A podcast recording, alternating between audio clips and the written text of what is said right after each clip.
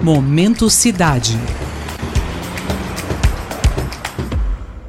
Para um grupo de privilegiados, uma noite no teatro costumava ser assim: correria nos camarins,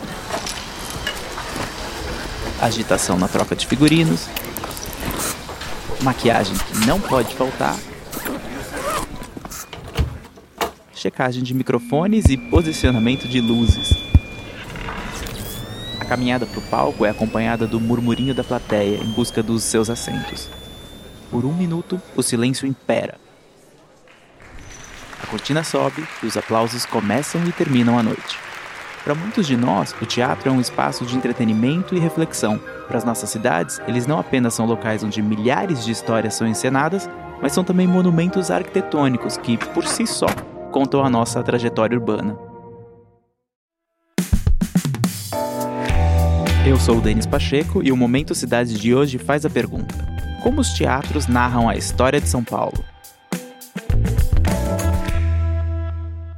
Nesse episódio, a repórter Giovanna Stael entrevista a pesquisadora Marina Rodrigues Amado. Ela é autora da dissertação Teatros em São Paulo, 1890-1911. Cultura, Arquitetura e Cidade a partir de fontes primárias. Orientada pela professora Mônica Junqueira de Camargo e defendida na Faculdade de Arquitetura e Urbanismo da USP. Oi, Giovana. Oi, Denis! Como você contou, a Marina estudou a história dos teatros construídos, ou às vezes nem construídos, na cidade de São Paulo. Ela é formada em Arquitetura e Urbanismo pelo Mackenzie e em História na USP, cursos que se entrelaçam e muito no estudo que ela desenvolveu.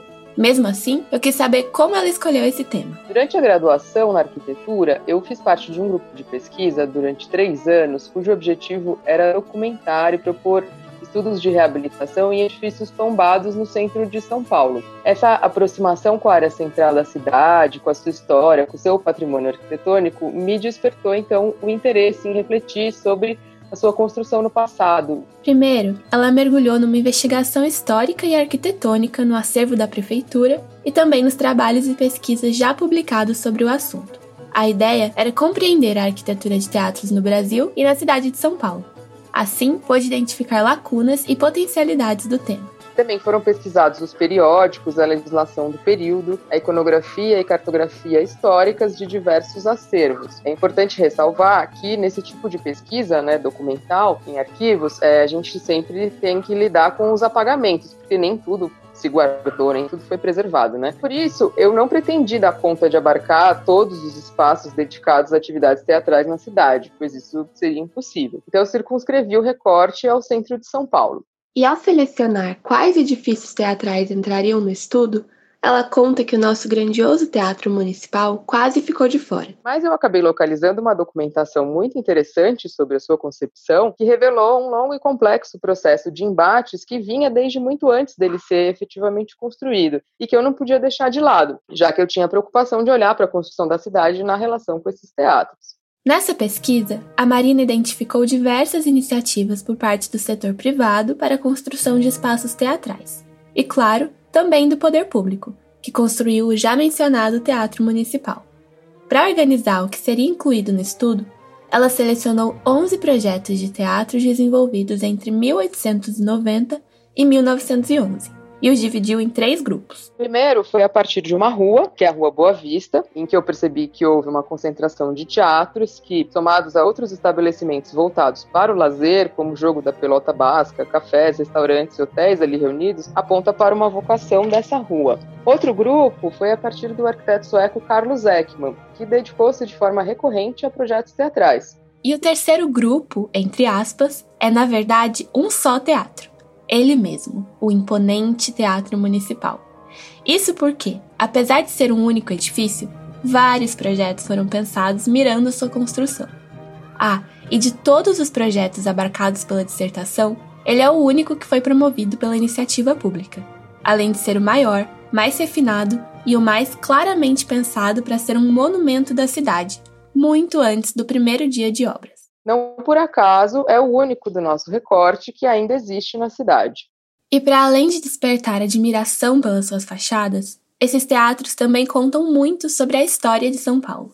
São várias né, as transformações políticas, urbanas, culturais e sociais na cidade que vão acontecendo a partir do último quartel do século XIX e que vão repercutir na trajetória do teatro e das suas edificações. Da mesma forma que o teatro e suas edificações também vão interferir na conformação da cidade. Em 1867, iniciou-se a instalação de ferrovias que rompem com a condição de isolamento da cidade de até então, intensificando a comunicação entre, entre São Paulo e as cidades do interior do estado e com outros estados, mesmo internacionalmente por meio dos portos de Santos e do Rio de Janeiro o que facilitou a circulação não só de mercadorias, mas também de pessoas. O cultivo do café nas fazendas no interior do estado e a sua exportação, que tinha na capital um ponto de distribuição, agitava a economia citadina associada às efervescentes atividades de comércio e serviços. No meio disso, São Paulo passa a receber milhares de imigrantes. Vão se juntar, então, aos que já habitavam a cidade muitos estrangeiros, vários deles arquitetos, trabalhadores da construção civil, além de fazendeiros e profissionais de várias áreas, inclusive do teatro. E no fim das contas, em 30 anos, a cidade passa de 60 mil para meio milhão de habitantes. Tudo isso aumenta a demanda por opções de lazer e também a circulação de dinheiro. Estimula também o setor das construções, de modo que passa a se investir muito mais fortemente na cidade e em sua infraestrutura. A frequência aos teatros de São Paulo se tornou muito grande em fins do século XIX. Tanto os teatros quanto algumas variações como salões, cafés-concerto e cineteatros tiveram um crescimento significativo. Outros fatores influenciaram nessa exploração comercial de atividades de lazer, como as inovações técnicas, o advento da luz elétrica, por exemplo. Paralelamente a isso, se desenvolveram grupos de teatros amadores, muitos vinculados aos grupos operários socialistas e anarquistas, que tinham cunho político, porém, eles eram marginalizados nesse momento, não ocupando teatros propriamente ditos, mas espaços improvisados, que são muito mais difíceis de mapear. Os teatros, eles são espaços de sociabilidade muito importantes para a vida citadina, né? para a reunião entre as pessoas, a troca de ideias, para além, é claro, da fruição artística. Durante os tempos de colônia, a própria cidade era o palco e a plateia. Isso vai se alterar nesse momento, em algumas cidades do Brasil, antes do que em São Paulo, até, como algumas capitais do Nordeste e o Rio de Janeiro. São Paulo vai passar por esse processo de metropolização de uma forma relativamente tardia. Então, os edifícios teatrais vão ganhar características específicas, de modo que, se eu olhar para um teatro de ópera como o do século XIX, eu saberei que aquele prédio é um teatro. Em alguns casos, inclusive, eu vou saber onde é que está a plateia, onde é que está o palco, por conta das alterações que esses espaços geram na volumetria externa do edifício.